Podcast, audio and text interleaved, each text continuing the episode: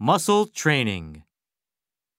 Hey, hero, you're really getting into that golf game on TV, aren't you? Where's the match anyway? Yes, I love golf. I'm totally into it. This tournament is taking place in Bermuda. I just saw someone hit a birdie.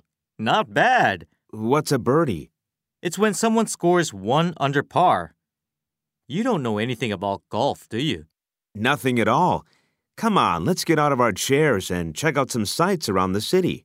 Just a little bit longer. This round is almost over. Okay, what do you want to go see? How about the art museum? I like paintings and sculpture.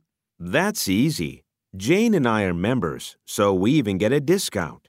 What more could I ask for? I like hanging out with you. Wish the dorms would close for the Christmas, New Year's holiday more often.